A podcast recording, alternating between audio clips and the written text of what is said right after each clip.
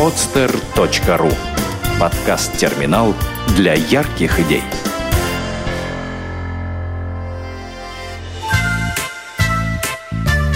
Проект «Сказки доброты». Принцесса Пушинка. Автор Эльвира Смелик. У короля и королевы была дочка, принцесса. Люди, увидев ее, говорили, «Ой, какая же она маленькая и тоненькая! А как легкие ее шаги! Даже трава не приминается под ее туфельками. Она будто и не ходит, а летает. И кажется, вот подует ветер, подхватит ее и унесет высоко-высоко, словно пушинку. Из-за таких слов девочку называли не просто принцессой, а принцессой Пушинкой. Все в королевстве очень любили принцессу Пушинку. Особенно дети, потому что была она доброй, ласковой, веселой и умной. Она умела сочинять забавные песенки и придумывать интересные занятия. Однажды принцесса Пушинка предложила своим друзьям отправиться на прогулку. Ребята с радостью согласились, но прежде чем двинуться в путь, забежали на королевскую кухню и наполнили свои походные корзинки бутербродами и пирожками. Мало ли что может случиться в дороге. Сначала дети шли через луг. Собирали цветы, синие васильки и белые ромашки, плели венки, бегали за бабочками и стрекозами. А потом вступили в густой зеленый лес. Как здесь было интересно! С дерева на дерево перелетали веселые птички. Белочки спускались по шершавым стволам и лучистыми глазками-бусинками смотрели на ребят. А ребята смотрели на них и протягивали им на ладошках найденные грибы и орехи. По узким канавкам бежали прозрачные ручейки, которые с удовольствием подхватывали брошенные детьми щепочки и уносили их к широкой синей реке. Ребята так увлеклись, что не заметили, как забрели далеко-далеко и уже не могли определить, какой же дорогой им теперь возвращаться. Они с надеждой посмотрели на принцессу Пушинку, думая, что та легко найдет выход из любого положения. Принцесса Пушинка растерялась не меньше остальных. Но она не стала хныкать и отчаиваться. Она огляделась по сторонам и заметила просвет между деревьями. «Смотрите!» Воскликнула принцесса Пушинка Наверное, там полянка Пойдемте туда, отдохнем, поедим И обязательно придумаем, что нам делать дальше Ребята повеселели и побежали навстречу ярким лучам, пробивавшимся сквозь густую листву, словно само солнышко протягивало им руку помощи. И они действительно оказались на красивой полянке, залитой теплым светом, покрытой пестрым ковром из трав и цветов. И надолго забыли о своем несчастье. Они беспечно бегали, прыгали, играли, пока совсем не устали и не упали без сил на мягкую траву. И так случилось, что как раз в это время над поляной пролетал дракон. Увидел он детей и захотел их съесть. А может, просто напугать.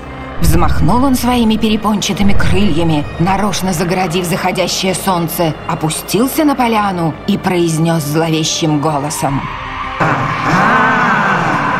Дети испугались, разбежались, попрятались кто куда, и только принцесса Пушинка осталась стоять на поляне. До этого момента она видела драконов только на картинках в книжках и твердо была уверена, что на самом деле их не существует. Принцесса Пушинка удивленно посмотрела на чудовище. «Ты дракон?» На всякий случай спросила она. «Само собой», — гордо ответил дракон и поднялся на задние лапы, чтобы недоверчивая девочка могла разглядеть его во всей красе. «Самый настоящий?» «Самый-самый», не сомневайся. Дракон расправил свои крылья и стукнул по земле шипастым хвостом. Все как полагается. Дракон сказочный, огнедышащий. Вот здорово! Воскликнула принцесса Пушинка. Дракон недоуменно пожал плечами. Где это видано, чтобы принцесса радовалась при встрече с драконом? И со значением добавил. Редкий вид, между прочим. Принцесса Пушинка посмотрела на дракона с еще большим интересом и спросила. «Ты поможешь нам разжечь костер?» Солнце уже садится, и мы немного замерзли. И, заметив, что дракон нерешительно топчется на месте, она добавила Пожалуйста. Никто никогда еще не говорил дракону «пожалуйста». Рыцари, на которых он постоянно натыкался то тут, то там, лишь сердито размахивали мечами и кричали совершенно невежливо что-нибудь вроде «Вот и настал твой конец, мерзкое чудовище!» А прекрасные принцессы, совсем уж неприлично, падали в обморок, не сказав ни слова. И растерянный дракон сам не заметил, как произнес Конечно, помогу. Куда тут пламя выпускать? Через несколько минут на поляне весело трещал огонь. Осмелевшие дети сидели вокруг небольшого костра и уплетали свои пирожки и бутерброды. Дракону тоже досталось два бутерброда с сыром и пирожок с яблоками. Конечно, они оказались слишком маленькими для большого дракона, но в одно мгновение проглотив их, тот подумал, что в жизни не ел ничего вкуснее.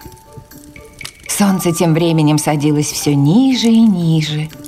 Надвигались сумерки, и дракон, который знал наизусть все сказочные правила, начал беспокоиться.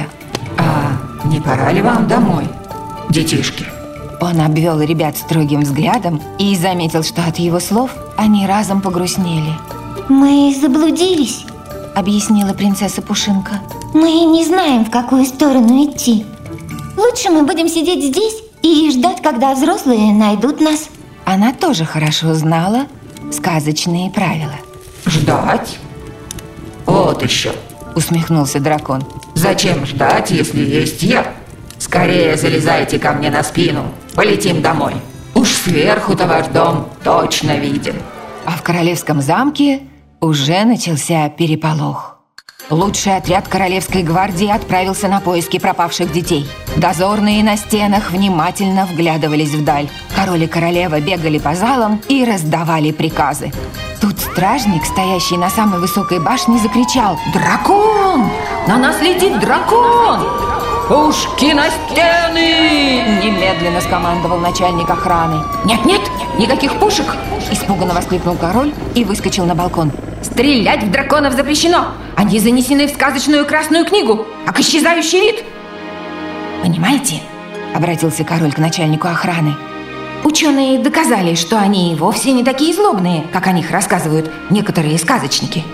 И через несколько минут начальник охраны лично убедился, что слухи о кровожадности драконов весьма преувеличены. Потому что на спине у подлетавшего к замку чудовища сидели пропавшие дети.